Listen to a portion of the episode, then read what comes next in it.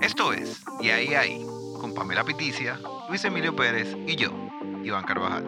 Podcast de negocios sin rodeos.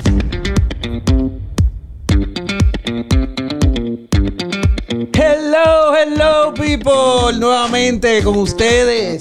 Me acompañan en esta ocasión la misma gente de siempre, gente que yo quiero muchísimo.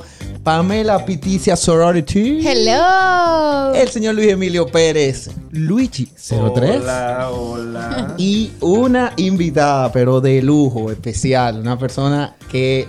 No, no, no. no. Top, top, top, top, top top, of the top. class en todo. Alejandra Orsini, cariñosamente Minini Minini. Aplausos. Bienvenida. Alejandra. Gracias. Alejandra, es para nosotros un placer tenerte aquí y además de que para mí es algo muy importante porque tú eres la primera mujer invitada. Para que sepas, y yo estoy punchando, yo dije, yo quiero una mujer, yo quiero una mujer. Y cuando me dijeron que eras tú, yo no te conocía, no te estoy conociendo ahora. Y comienzan y me mandan tu bio. Yo digo, wow. ¿Verdad? Se me sale en la baba. Se te dio y, ya, luego, se te dio. y luego me mandan ese currículum que yo dije, no, no, no, es que yo la quiero a ella en el podcast, vamos a invitarla. Y, ¿Se ve el ella, arma secreta? No, no, no, no. y, y, a- y aquí estás, qué bueno, qué bueno conocerte, qué bueno verte y que estás aquí. Yo, yo estoy emocionado de ver a Alejandra, la querida Nini, de verdad que tenía mucho que no la veía. Y Nini, yo te dejé en terrena, o sea, y para mí Nini vivía en terrena. Y yo sabía lo del tema de la luz, no sabía para nada que tú habías dejado la empresa familiar para trabajar en un proyecto totalmente separado del, del tema familia. Y nosotros queremos saber, Nini, en ese sentido, cómo tú manejabas lo, lo que era el tema de la empresa familiar. O sea, qué esquema tenía, qué, qué te limitaba como ser parte de la familia, tú trabajar dentro. O sea, cómo tú lo veías a diferencia de tú emprender tus alas y irte a trabajar en tus ramas fuera de eso. Bueno, em, las empresas familiares en República Dominicana son sumamente comunes. Em, Sí. Cada día menos, pero siguen siendo la mayor, el mayor gremio de, de empresas en República Dominicana. Em, y bueno, eh, mi papá fundó la empresa en 1992. eh, o sea, yo era una bebé. Para mí, yo crecí con, con la empresa. No, tú creciste y tú estás igualita todavía. Ay, sí. Me va a tener que igualita. No, no fue que nací en el 92, para que, para que después no digan, está hablando mentira. Pero, Te van a buscar por ahí. pero eh, Yo sí, tenía poquito, cinco años ¿tú tenías. eh, sí, exacto. Deja eso. Deja de estar contabilizando. Se lo pensó. Tenía que decir Sí, la edad, porque si no tú no te ibas a estar eso. Somos, tranquilo. somos industriales. somos industriales. Hay que contar. Y bueno, em, la empresa familiar, eh, aparte de estar mi papá, estaba mi tío y ya las otras personas que están trabajando ahí, que la mayoría tiene más de 20 años, eran tío y familia igual. Entonces mis hermanas también trabajaban allá y, y nosotros teníamos un consejo y tratamos hace como 5 o 6 años de hacerlo un poco más institucional, de hacer un consejo de administración y un consejo de dirección. Y, y bueno, creo que el propósito de las empresas tradicionales es más mantenerse. Eh, no hay una carrera tanto por crecimiento y mucho menos en el sector de energía al ser exacta- precisamente la distribución de energía monopólica. Tú no puedes ir más allá de la concesión de distribución que tú tienes Por los estándares que hay. por la Ley General de Electricidad. Sí. O sea, las concesiones de distribución son eh, geográficas y cada concesionaria no puede salir de su área. Entonces, en ese sentido, no hay mucho crecimiento, más que eh, mejoras e innovaciones en los procesos para ser más O eficientes. sea que tú, tú te sentías en cierto sentido eh, ofuscada porque tú quizás querías eh, emprender eh, ideas tuyas. Porque tú duraste 10 años Sí. en la empresa familiar. ¿Tu función desde el inicio fue cuál? Bueno, yo entré como... ¿Y qué pasante? No me Una, digas. una cosa, mira, yo no Sacadora quiero- de que iba a copia. cortarle la luz. De que Sacadora la luz allá. senior de copia. Coordinadora de proyectos, una cosa así, pero yo pasé de, de oficial de, de servicio al cliente hasta oficial de facturación, Claro. hasta oficial, de- o sea, yo pasé por todo.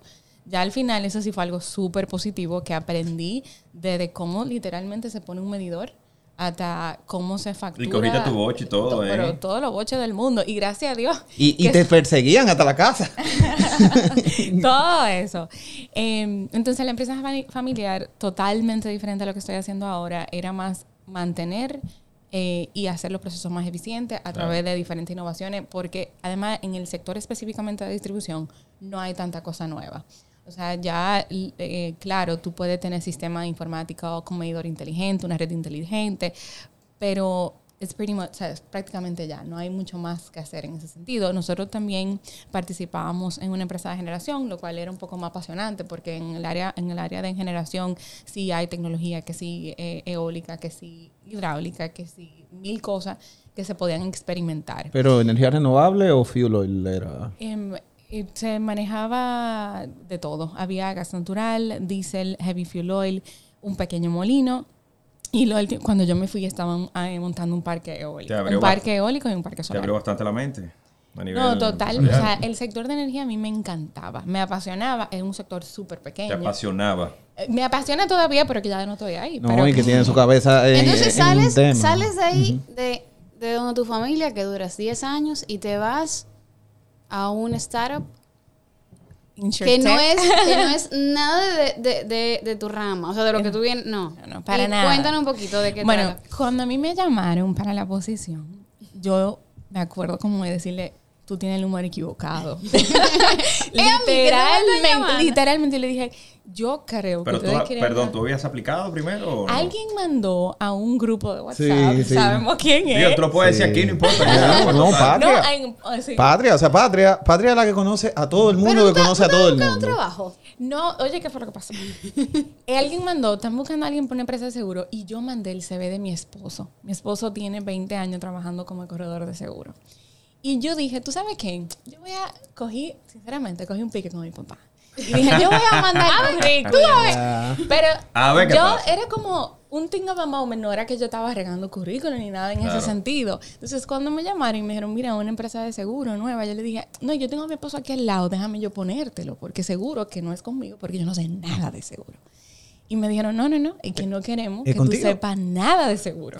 Porque esto es una insurtech, o sea, nosotros estamos revolucionando el mundo de los seguros y justamente no quiero a nadie que venga con paradigmas ni con procesos, Ideas, sí. ideas Son pro- tradicionales. Prototipos, claro, Porque, marcados. exactamente. Pero dos cosas ahí. No, tres. Startup. Tech. Sí. Insurance. Ajá, Vaya. así mismo. Y- dio un y- giro. ¿oíste? Es más, Pero fuerte. cuando, tierra. cuando me explicaron la primera vez, eh, yo pensé como que, mm, como que estaba media, como que no creo que todo vaya a funcionar. Fue tan así que yo le dije al, al CEO, que, hoy- que es un genio, o sea, el tipo es un genio, le dije, tú sabes que yo te voy a firmar un NDA para que tú me presentes el plan de negocio, porque yo, no- yo quiero entender qué es lo que ustedes están haciendo. Una cosa. Porque, rió. porque hay gente que habla inglés y hay gente que no. O sea, todo NDA. NDA, un contrato de confidencialidad. confidencialidad. Non-disclosure agreement. Y, y él se rió cuando yo le dije eso. Le dije, yo no tengo que firmar eso contigo. Y yo, no, no, no. Es que si tú tuviesen, yo tuviese en tu posición, yo te lo pediría.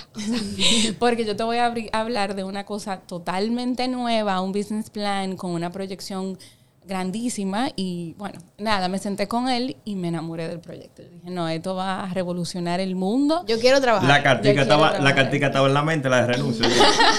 ¿no? Y renunciar a tu Y papá. lo, lo pensé A mucho la porque familia. A la familia. Al patrimonio Pero espérate, espérate. familiar. Pero espérate, perdón. A todo esto tú vivías en terreno. en ese momento, medio de pandemia todavía, eso fue como en septiembre del año pasado. Yo vivía en terreno. Que es otro estilo de vida totalmente. No, totalmente. Pero es que yo creo que en ese momento todo el mundo tenía un estilo de vida diferente. Bueno, por el tema de la De la situación. pandemia. Pero vamos a suponer, eh, fueron 10 años. O sea, 9 años atrás, como que era antes de la ¿Tú pandemia. duraste nueve años viviendo en terreno? no, no, no. Yo duró 10. No, pero no, en terreno. Viajaba, Ah, yo viajaba viajaba. constantemente. Uf, muchísimo, muchísimo.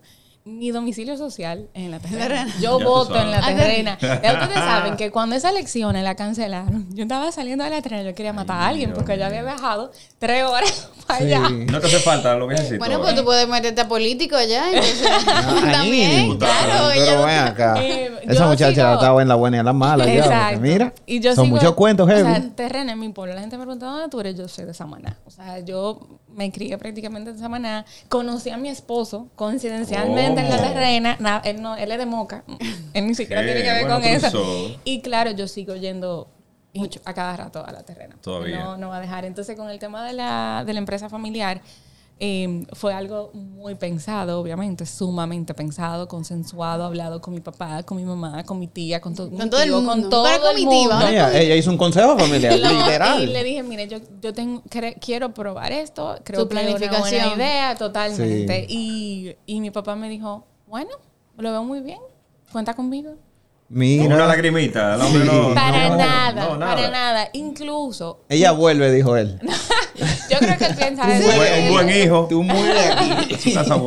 Pero, y bueno, me fui y yo comencé en un coworking. Yo era la primera y única empleada de Assistancy. Y fue una experiencia maravillosa. O sea, yo me dieron tres, tres personas, los tres fundadores de Assistancy, me dijeron, Alejandra, bienvenida a Assistancy, mira un poder.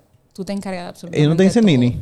No, no me dicen Nini. Y creo que, creo que en estos días se enteraron que me dicen La Nini. Y se van a enterar. La, doña, papá. Mira, Alejandra Orsini. Top of the class, de verdad, que la muchacha más inteligente, pero más aplicada por encima de todo. Es. Aplicada, porque no que- inteligente. Es No, no, aplicada. no, no, no, déjate de eso, Nini. Perfeccionista hasta la tambora en un startup donde la cosa hay que hacerla. Lejos de ser perfecto, pero hay que hacerla. ¿Cómo tú haces? Mira, yo he aprendido Hecho Yo es me- mejor que perfecto. Exacto. Se, se pasa mucho pique en eso. Eh, La perfección es enemiga de la ejecución. Exacto. Entonces yo me, literalmente, yo me lo digo tres, cuatro veces Pero, al día. pero, Cada tú, vez que pero tú coges mucho pique. No, yo no cojo, yo nada más cojo pique cuando hacen negligencia. Pero si no, yo no cojo pique. No, no, te lo digo porque cuando uno quiere las cosas muy perfectas, normalmente uno a veces se desespera. Y dice, coño. Bueno, cuando te llega algo que tú pediste de una manera y te lo traen de otra manera, sí, ahí cojo pique. Pero ya yo he aprendido de verdad, y sobre todo en startup, o sea, en una startup de tecnología, nadie sabe lo que es eso si no trabaja en una startup de, te- de tecnología, porque uno cree que el mundo se mueve rápido, pero el startup de tecnología se mueve literalmente cinco veces más rápido. O sea, yo tengo ocho meses y... Ah, eso te iba a preguntar. Tú tienes ocho meses en la, en, en en la posición. Y entonces, en esos ocho meses, imagino que paso a paso, poco a poco, a pesar de que... No hay poco a poco.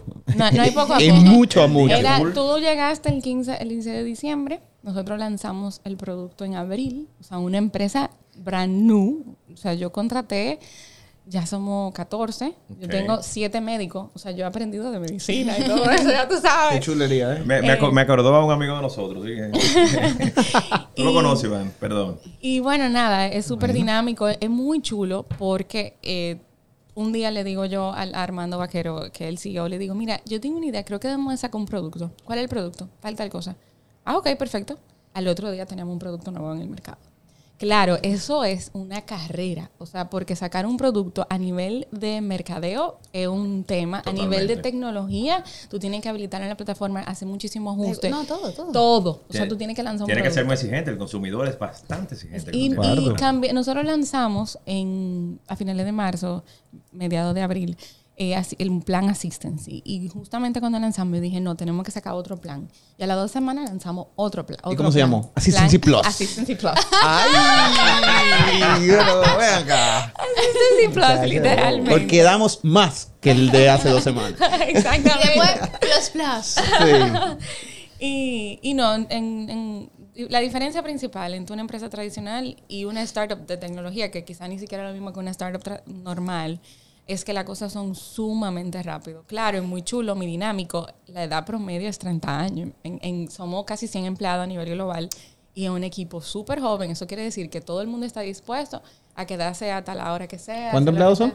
Casi 100 ya. ¿Y en cuántos países están? Nosotros, la oficina principal está en Madrid, donde está el CEO. Hostia, tío. El- tenemos una empresa, una oficina en Venezuela donde está el doctor Andrés eh, Simón, que es co- presidente y cofundador, y el doctor Luis Velázquez, que son eh, socios, también fundadores.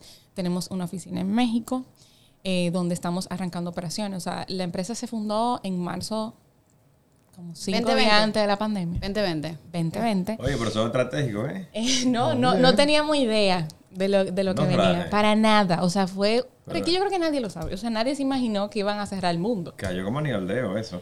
No, no, tan, no, ton- no tanto, porque una empresa de seguro para que venda tiene que tener confianza. Entonces tú Totalmente. llegas en una pandemia con una empresa, con un nombre nuevo No- Claro. y la gente va a pensar, me quieren engañar, tú sabes, en medio de una pandemia. Aparte de que acuérdate que las aseguradoras y los reaseguradores no, tom- no cubren pandemias.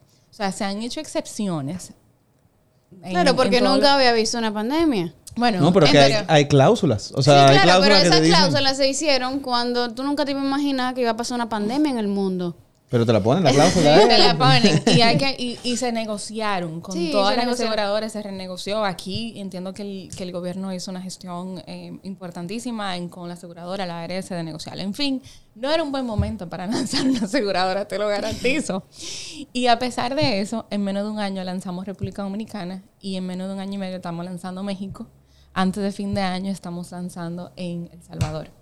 Entonces, Wow. eh, Vienen bien, vienen bien a, a Alejandro Orsini, cariñosamente Nini, mírenla bien. que la vamos a tener por, Zoom, es que la vamos a volver a ver. y yo fui a las oficinas, me, me recibió, oye, súper, súper cálido todo, la gente joven, lo, lo puedo comprobar, y con un respeto y una forma, mira, y se nota el hambre de, de querer tirar para adelante. Y eso, eso solamente yo lo he podido ver y validar en, en modelo de startups, en donde tú sabes que al final tu remuneración va a venir de cuánto tú puedes crecer y, y qué tan rentable tú puedes ser en esa parte. Totalmente. ¿Y cuándo deja de ser la aseguradora un startup? Bueno, seguimos siendo un startup porque primero tenemos menos de un año y medio en el mercado y adicional es un tema de capital. O sea, nosotros el año pasado hicimos una ronda de inversión, eh, se levantaron 3 millones de dólares y actualmente estamos en el proceso de otra ronda de inversión importantísima. Y bueno, inmediatamente la empresa comienza también a dar beneficios porque obviamente estamos starting up, Sí. lo- los unit en- economics están buenísimos, el churn está bueno, el CAC está bueno, todo los KPI están excelentes, pero eh, cuando tú lo veas a whole, hay unos overhead altísimos. Sí, claro, O sea, por- lo- los equipos eh, profesionales eh, es, es bastante costoso. Yo entiendo que deja de ser una startup cuando ya tiene cierta estabilidad eh, financiera y segundo, cuando ya tengo un capital con un plan a más de dos años. Porque ahora mismo nosotros estamos trabajando con presupuesto primero de seis meses, después de un año, después de un año y medio y así sucesivamente. Nini, ¿y se valora esa empresa? Quizá me voy a ir un poquito al, al lado que más me gusta, de la parte financiera.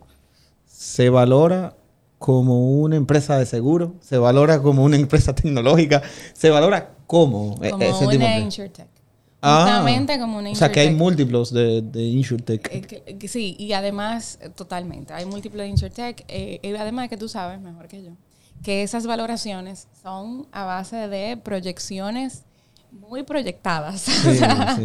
a esperanzas, y, pero todo es, mientras tú vayas mostrando desempeño, o sea, buenos resultados, obviamente las proyecciones incrementan, pero son proyecciones bastante Pero me imagino que patente, por ejemplo, ustedes tienen sistemas que ustedes han patentizado eh, y modelos de atención. Nosotros tenemos, justamente, ese es nuestro fuerte en Assistancy, em, porque nosotros qué hacemos? Nosotros vendemos planes de seguro de salud, perdón, planes de salud para emergencias y urgencias médicas con atención médica inmediata. ¿Qué quiere decir eso? Pero local o internacional. Aquí localmente, Local. pero el producto va dirigido a los migrantes.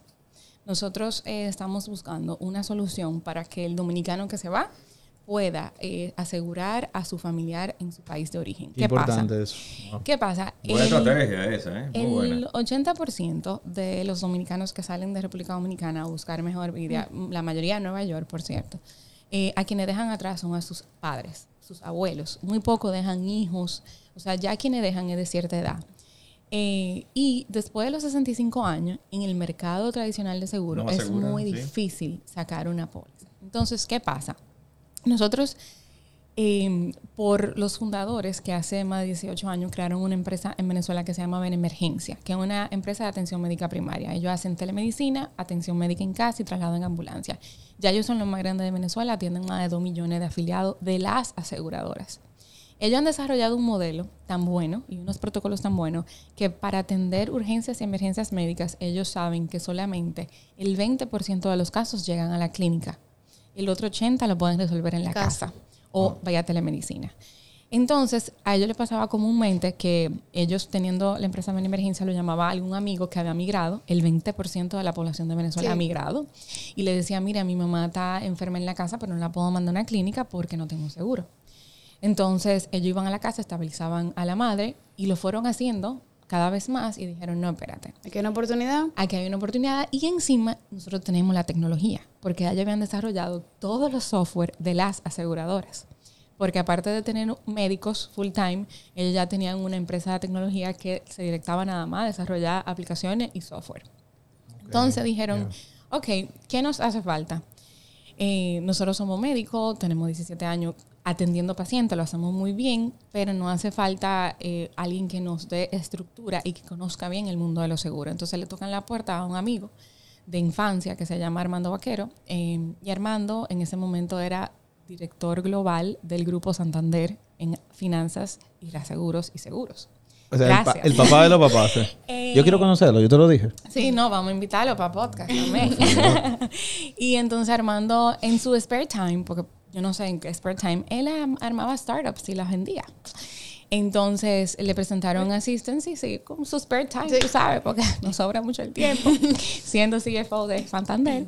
Entonces eh, di- él se enamoró del proyecto y él se unió al proyecto en diciembre de 2019 o enero 2020, o sea, muy cerca. Y entonces en marzo eh, 2020 lanzan Assistancy en Venezuela. Le fue, nos ha ido muy bien. Ya Assistancy Venezuela tiene más de 2.500 Me imagino que uno de los, me- uno de los mejores por, por la situación de Venezuela. Así- Me imagino que, que- que la operación negocio en Venezuela por, por el Funciona tema de por el tema de la gente que se va a emigrar a otro país, deja familiares ahí. Por el hecho de que hay muchos migrantes, claro. O sea, sí ha sido eh, un, un negocio que ha hecho sentido. Claro. No, ha, no, no ha ido súper bien en Venezuela y entonces eh, se fue formulando buscando países donde más remesas e- envían. Ok. Que Sí, porque es- ahí tuvo una, una, una media. Ya tú sabes que mientras más remesa hay, es porque hay muchas personas viviendo fuera. fuera. Exactamente. Y bueno, obviamente República Dominicana. Claro. eh, uno- creo que Y aquí top- estamos. Exactamente, creo que top 3 a nivel mundial, entonces una cosa así, una locura. Y, Y sigue bueno, creciendo, ¿eh? Porque en este último año ha sido una locura. O sea, el crecimiento viene por ahí. No, para que use un dato curioso, señores, que yo me sorprendí. La ruta más visitada del mundo ahora mismo es Nueva York Santo Domingo. Sí, Oigan eso. Incluso, Wow. incluso hay, hay muchos vuelos de aquí Sí, a no, Nueva hay, York. hay no De sé que como por día. ocho vuelos ah, nueve no, vuelos, una cosa así. Y lleno, fleteado de Sí, gente. exacto. Cultura con sabrosura, Mira, ¿eh? a Aquí no y- se va a aprender quiero- nada más de esto, de InsurTech. quiero, quiero hacer un paréntesis. Tú que te contratan y, y dentro de, de esos tres eh, jefes que veo que, que me, que me mencionan. fundadores, sí. Socios fundadores. Eres la única mujer que asignan aquí a Repu- en República Dominicana. ¿Cómo ha sido tu experiencia? La parte sorora del Sí, día. claro, siempre hay un poquito de sororidad. La Cap Sorora, porque es la cápsula de sororidad. Cap Sorora. ¿Qué ha pasado ahí? Cuéntame tu experiencia. Yo me gané, literalmente, y se lo dije, yo se ríen, tres hermanos mayores. O sea, Sí, qué lindo. ha sido como... eh, yo pensé que me iba a encontrar con tres personas, que las esposas estaban en la casa durmiendo y que ellos no sabían. Incluso en una de las entrevistas yo le dije, ¿ustedes tienen hijos? Porque mi hijo en un Zoom estaba correteando por ahí y ellos me dijeron, sí, tenemos hijos. Incluso yo tengo, tenían dos, tienen dos cada uno y son súper papá. O sea, que no es que como la idea de que esta gente tan eh, Full trabajando empresa y- y no se ocupan, no, son súper papás. Incluso me dijeron, Alejandra, tú- tú estás, si tú me estás preguntando eso porque tú estás embarazada, como quieres tu trabajo es tuyo. O sea, Wow. nosotros O queremos sea, tú que estabas en estado eh, cuando te ofrecieron el no, trabajo. para nada, sino que ellos, eh, como a mí también me, me preocupaba, de a tres socios hombres Sí. y yo Alejandra sola aquí en República Dominicana, me, van a pretender que yo trabaje de una manera que sacrifique totalmente a mi familia y no, Ah, claro. no van a entender cuando yo tenga que hacer algo con mi hijo. Yo tengo un hijo de casi tres años y tengo un esposo también. Y una casa. En una y casa, todo, familia, todo. Exacto. Entonces, y todo Increíble. lo contrario. Ellos eh, han sido súper conscientes. eh, no, nada que ver. O sea, yo, obviamente, aprensión, era la única mujer en una posición alta directiva. Y ahora solamente somos dos. O sea, de todos los directores. eh, entonces, Del grupo. Del grupo. Y no- Solamente hay dos mujeres. Ahora mismo, de parte directiva somos dos. Y, y no es algo.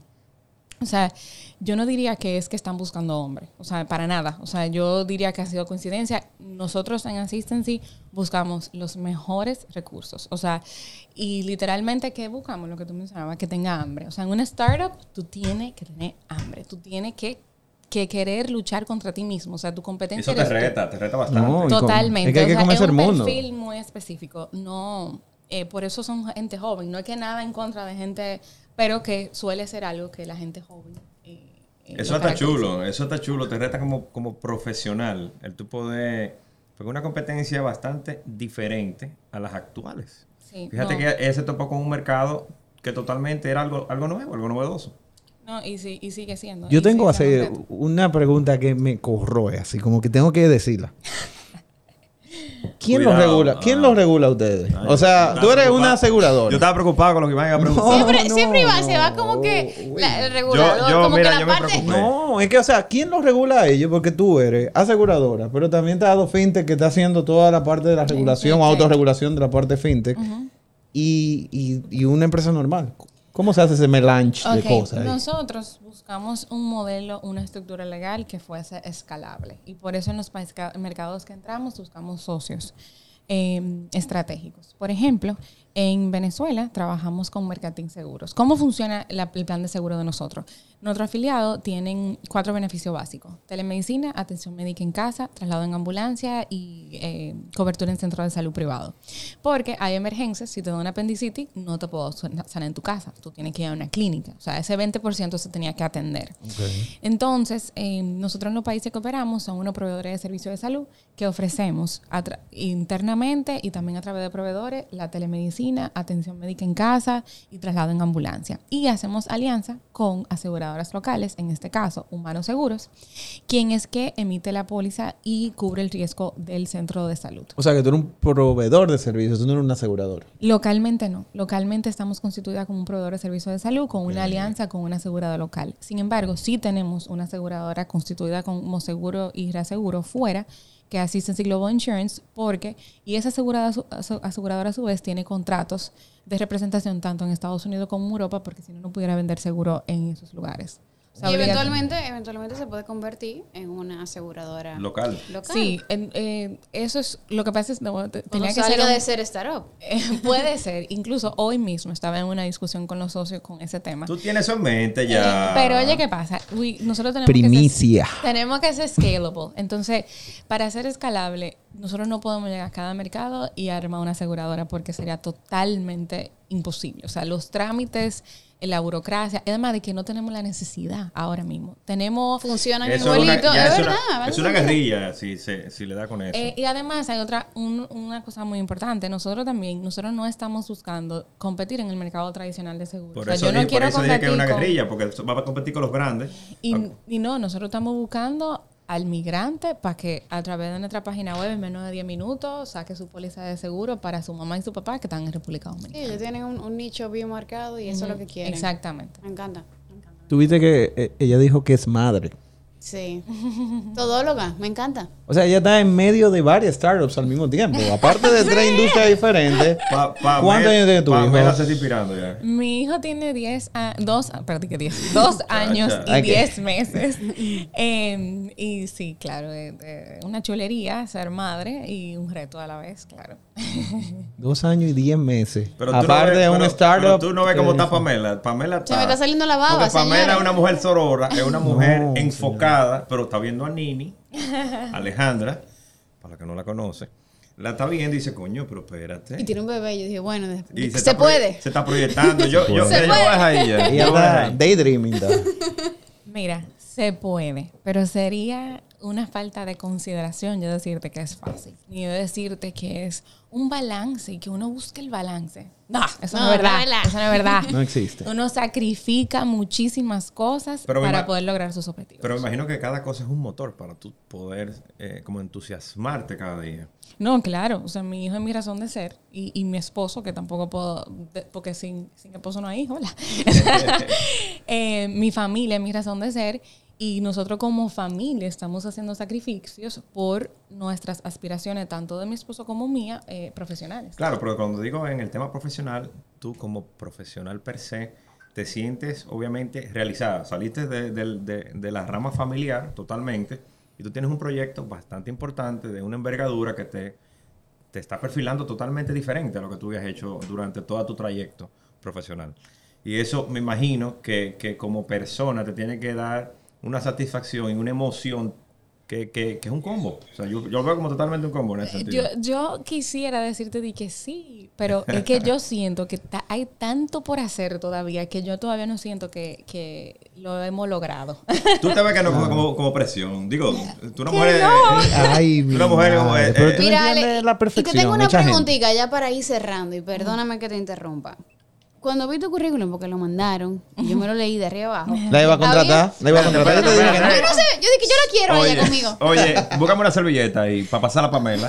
De la- muchacha Mira, en tu currículum decía que tú manejas técnicas fundamentales para negociar. ¿De qué va eso? Porque a mí me interesó muchísimo porque, hey, esa es la vida. Hay que Negociar. negociar. Entonces, ¿de qué va? Y, y mira, eh, eso ha sido. Yo me encontré en Luz y Fuerza eh, haciendo muchísimo, muchísimas negociaciones que jamás pensé que iba a tener que hacer. Muchísimas. Desde negociaciones privadas, desde negociaciones muy importantes con el gobierno. Entonces, cuando yo me vi en eso, yo dije, bueno, yo necesito herramientas porque, primero, no tengo edad ni experiencia suficiente. Y fui a Harvard y hice un workshop buenísimo de, de técnica de negociación. Y lo poco que sé, que tampoco soy experta ni nada por el estilo, pero te puedo dar dos recomendaciones. La primera es que a las negociaciones de cualquier tipo tienes que ir totalmente preparada, pero no preparada de que obviamente tengo un techo, tengo un piso de máximo y mínimo que yo aceptaría, pero también tú tienes que ir con argumentos eh, un poco más, eh, no científicos, pero por lo menos económicos, que tú puedas decir, yo voy a yo quiero comprar este apartamento, el apartamento cuesta 100 mil dólares, por ejemplo, eh, entonces me lo están vendiendo a mil dólares el metro, pero yo lo quiero comprar 800. Entonces yo voy a tener que buscar un benchmark o algo que yo pueda alegar. Mira, la vecina lo compró a 9.50 y quítale la depreciación o lo que sea, te estoy hablando locura. Sí. Pero tiene que haber alguna base que te pueda ayudar en ese momento de negociación para tu preparación, por un lado. Por otro lado, uno no puede perder el enfoque. O sea, a veces en negociaciones uno se fija en, en que yo necesito esto y muchas veces es un tema de precio. O sea, yo quiero tanto, tanto, tanto. Pero cuando tú haces eso, tú pierdes el- la noción de cosas que puedes traer a la mesa que agregan valor. Claro. Porque no necesariamente esa Buenísimo. persona eh, está interesada nada más en venderte en un precio y tú en comprar en un precio. A veces te incluyo los muebles. A veces eh, eh, te hago los trámites del título, te pago el traspaso. O sea, Que hay cosas que uno no está viendo. que uno no está viendo. O sea, entonces siempre algo que aprendí fue eh, agregar valor. O sea, no solamente fijarse en una meta específica, sino siempre ver y sobre todo psicoanalizar a tu contraparte para ver qué es lo que él, que ve valor para esa persona. Porque para mí valor es el apartamento. Pero a lo mejor el, el valor es que yo le diga, eh, yo te voy a dar un tiempo para tú salir, porque él no puede salir inmediatamente del apartamento. Claro. Y ya eso agrega la negociación. Entonces, de nuevo, reitero, no soy especialista, quizá hay algún especialista ahí escuchando y va a decir, ¿qué disparate está diciendo esta muchacha? No. Pero, yo, cogí, yo, cogí, yo, co- yo cogí ese mismo curso de, que Alejandro. En la calle. No, no, aparte de la calle, que es muy importante. Yo lo cogí, muy bueno, muy bueno ese. excelente. Bueno, pues tú sabes todo lo que tú dices. Nini, y una última cosa. Abajo en tu currículum, porque lo leímos Ah, porque yo, no, yo estaba ahí abajo. Lo Yo, yo tengo que hacer lo leímos, último. Oye, Tú pusiste de una participación que tuviste en un leash. Ah, sí. ¿En Bangkok fue? No, eso eh, fue. ¿En, dónde fue? En China, en Shenzhen. En Shenzhen. Paréntesis, yo apliqué para eso y a mí me rebotaron. Bueno, porque Para que tú veas. No, es que donde está Disney. Hay que ver cómo tú le tratas a chino también. No, no, no, no, no. Negociaste bien. Es que tú no cogiste el curso. No, eso fue. Pero cuéntame. Eh, esa fue una experiencia maravillosa. eh, una super iniciativa de varias empresas privadas que ajun- conjuntamente con la Nación Unida tienen un programa que se llama Unleash. Unleash es un programa que reunía, o sea, el año pasado no se hizo por la pandemia, eh, creo que eran mil y pico de jóvenes de alrededor del mundo, jóvenes sobresalientes, para buscar... ¿Vieron? Por eso es que tú Sobresalientes. No, no estoy diciendo Yo que soy saliente, que salgo colé. mucho de mi casa. Ella Yo es me- sobresaliente. Yo estoy tratando de darle el mérito a los que estaban ahí, no porque yo me lo merezco, ¿eh? porque yo me colé. estamos claros que tú- Entonces, eh, ellos buscan iniciativas para apoyar eh, eh, lo eh, Sustainability Goals, esa, la- ¿cómo Eh, se dice? las metas de de sostenibilidad de la ONU. 2030. Sí. Exactamente. La del milenio. Y yo apliqué para, para ir a, en ese momento estaba trabajando en energía y apliqué para ir a la, a la- al goal de, de energía accesible y limpia. Y bueno, tuve la oportunidad de ir, fueron una semana en Shenzhen y prácticamente cómo funciona. Ellos te dicen, ay, sí, ven, es chulísimo, qué sé yo cuánto. Te meten en un cuarto durante siete días, 14 horas al día y tú tienes que desarrollar literalmente un negocio que apoye eh, la A esa meta. A esa meta. Y fue una experiencia Pero esa meta, o sea, que apoye a esa meta en tu país o mundial. En el, ah, puede ser donde sea, O sea, a nivel mundo. Porque literalmente ellos te, te ponen unos grupos que no son random. O sea, en mi grupo habían dos hindú, una, una señora de, de África, que ahora mismo no me acuerdo de qué país era, y había un alemán. Entonces, todo en inglés, obviamente, y nosotros no nos conocíamos, nunca nos habíamos visto. Ellos tienen un método de innovación que desarrolló Deloitte, que es un método súper estructurado, o sea, es raro, un método estructurado para innovar, pero con unas pautas muy claras de cómo tú puedes eh, formular algo novedoso. Entonces trabajamos en eso, fue espectacular y al final tú tienes que pitch it en front, o sea, en frente de todo el mundazo, incluyendo inversionistas. Entonces, Que compren esa idea, que pudieran com- comprar esa idea. Exactamente. Exacto. Pamela está agarrando el celular para allá buscar. Ya. Ya. Unleash. Unleash. Fue, fue una super Qué experiencia. chulo, Denise. qué chulo. Alejandra Orsini. ¿Dónde te pueden encontrar la gente? O sea, no sé si tus redes son privadas, abiertas, también asistencia y todo, pero co- ¿cómo la gente puede darle seguimiento a esa materia gris sobresaliente que hay ahí? Y Bueno, Eso. todavía mis redes son privadas, no, no me considero una figura pública, Bueno. pero por LinkedIn todo el mundo me puede buscar como Alejandra Denise Orsini. Eh, y seguro Es, eh, nada más me es- van a es bueno que lo Buenísimo. porque eso, ese proyecto está muy interesante y la verdad que en esos inicios que tú tienes ahora con eso, más adelante la gente va a querer saber bastante sobre ese proyecto, pero mucho. Que de- la verdad que está, de verdad que bueno. Sí, súper, súper. Y en asistencia, ¿dónde, ¿dónde la gente se puede enterar más de, Ah, de la no, parte de no, tienen asistencia? que seguir todo el mundo en las redes sociales en assistancy.rd, arroba assistancy.rd y si no assistancy.com.do. Eh, ah, déjenme mencionar algo, lo más chulo de Assistancy. ¿Tú? Perdón, yo sé que no tenemos tiempo, pero yo lo tengo que mencionar. Assistancy, tú mencionabas, bueno, qué chulo que salieron en medio de una pandemia, como que eso fue algo maquiavélico, pero todo lo contrario. Entonces, ¿qué nosotros hicimos en? Assistancy, te, al ser una empresa de tecnología, obviamente, el fuerte de nosotros son todos los sistemas que utilizamos para darle apoyo a las operaciones. Entre los sistemas tenemos un sistema médico que se llama, bueno, internamente MS. eh, y ese sistema lo que hace es cuando el paciente llama y va diciendo sus síntomas y según lo que va respondiendo, el médico va llenando unos formularios y el sistema ya tiene una inteligencia artificial, va aprendiendo y te va diciendo posible diagnóstico y tratamiento ¿Cómo? y va guiando al médico. Entonces, nosotros ya teníamos el software desarrollado. El- el- el- los socios ya tenían más de cinco años desarrollando ese software, estaba listo, obviamente lo, lo íbamos a utilizar, lo utilizamos en Assistancy. Y antes, cuando lanzamos tres días, qué sé yo, siete días antes de la pandemia, dijimos, ok, ¿qué podemos hacer para ayudar a la gente? Tomamos Assistancy, o sea, el, el programa, y creamos Assistancy SOS. Y habilitamos una plataforma de telemedicina totalmente gratuita. Wow. Cualquier chulo. persona ahora mismo. Eso es como una del mundo- consulta online. Sí, pero no solamente una consulta online. Ahora mismo tú vas a assistancy.com.do slash SOS o entra a assistancy.com y selecciona en el menú SOS y te, tú pones el motivo de tu consulta. eh, me duele la cabeza, whatever. Y te va haciendo una serie de preguntas y dependiendo de lo que tú respondas, el sistema te va a dar una recomendación automática. Pero si tu caso es moderado o grave, te va a pedir tu número de teléfono. Y uno de nuestros médicos de nuestro call center, que ya están ahí atendiendo a nuestros afiliados, te va a llamar y te va a dar una orientación médica gratuita. Tú, eso está muy bueno, está porque el dominicano tiende a agarrar para la farmacia. a Automedicarse, Automedicarse y preguntarle al tigre de la farmacia, ¿qué tú me recomiendas para este dolor? Todo. Todo, el mundo. Porque todos, saben- todos Total. saben más que todos. Totalmente. El propósito de Assistance, o sea, Assistance se creó con un propósito muy, muy claro. Hacer más, más accesible la salud a nivel general, global. Ya nosotros teníamos la tecnología, tenemos el know-how, o sea, ¿por qué no habilitarlo para todo el mundo? Y ahí surge Assistance SOS. A la fecha, Assistance SOS, eh, Assistance SOS, eh, SOS ha hecho más de 80 mil consultas virtuales. En República Dominicana lo lanzamos hace, creo que un poquito menos de un mes o un poquito más, o sea, hace como un mes. Ya hemos hecho cientos de consultas y es interesantísimo tener esto disponible porque hay gente y sobre todo fuera de la ciudad, que no tienen ningún Acceso. tipo de acceso a un médico. Totalmente. Yo misma, o sea, yo tengo un niño pequeño, mi hijo se le pega cualquier gripe que anda un kilómetro y medio.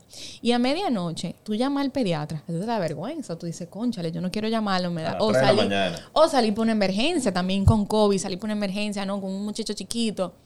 Ya, con asistencia SOS, por lo menos yo tengo una orientación, una guía. Si sal corriendo o no, espérate, tú puedes esperar mañana para llevarlo al médico. Sí, ahí nos dice que te le ponga Wow, mentol. chulo A la- la-. Pamela, se Pamela, se- espectacular. Pamela yo creo que se pone mentol. todo. Humanidad. Pero yo uso mentol full. Para todo. Y aparte hace eso. Miren, señores, se nos acabó el tiempo. Pero un punto importante. Humanidad. O sea, yo creo que eso final es humanidad. Nosotros tenemos que ser mejores humanos para los humanos. Eso es lo primero. Y lo segundo es agradecerte, Nini, todo. Sí, voló. O sea- el tiempo yo me puedo se quedar hablando. Por nada, señores, gracias a ti por esta súper oportunidad y esta súper iniciativa. Yo les deseo y sé que tendrán muchísimo éxito. Porque un No, con gente como tú, así visitándonos y llegando a esta cabina de luz. Qué lujo. De No, luz, Para ¿eh? nada, gracias de verdad. Señores, que estén muy bien. Fue un lujo con Nini. ¿verdad? Y esto fue de ahí a ahí, The Podcast. Hablando claro de negocios Hasta luego. sin rodeos. Nos vemos.